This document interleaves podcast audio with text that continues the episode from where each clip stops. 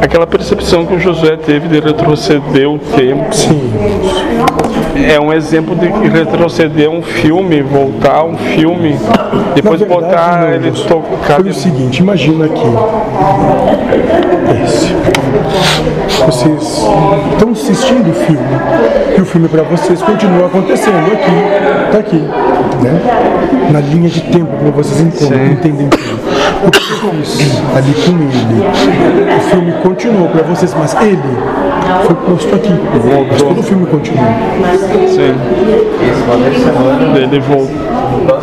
Reassistiu uma, uma parte um trechinho que já tinha assistido. e chegou até onde vocês estavam. No mesmo ponto em que vocês Ah, tá. estavam a partir dali. Ele só acelerar. vivenciou duas vezes a mesma coisa. E por que, isso acontece? Para que possamos, com ele, no caso, quando ele precisa fazer algo ou falar algo para alguém, para que ele tenha menos necessidade de ser intuído, para que o espírito mesmo possa buscar a onisciência. Possa começar a vivenciar uma década, dez décadas, 20 encarnações atrás e chegar no mesmo ponto. Pra poder falar. Porque é assim Ah, que operamos. ele já passou, compreendeu, ele volta. Seria a questão do seu exemplo?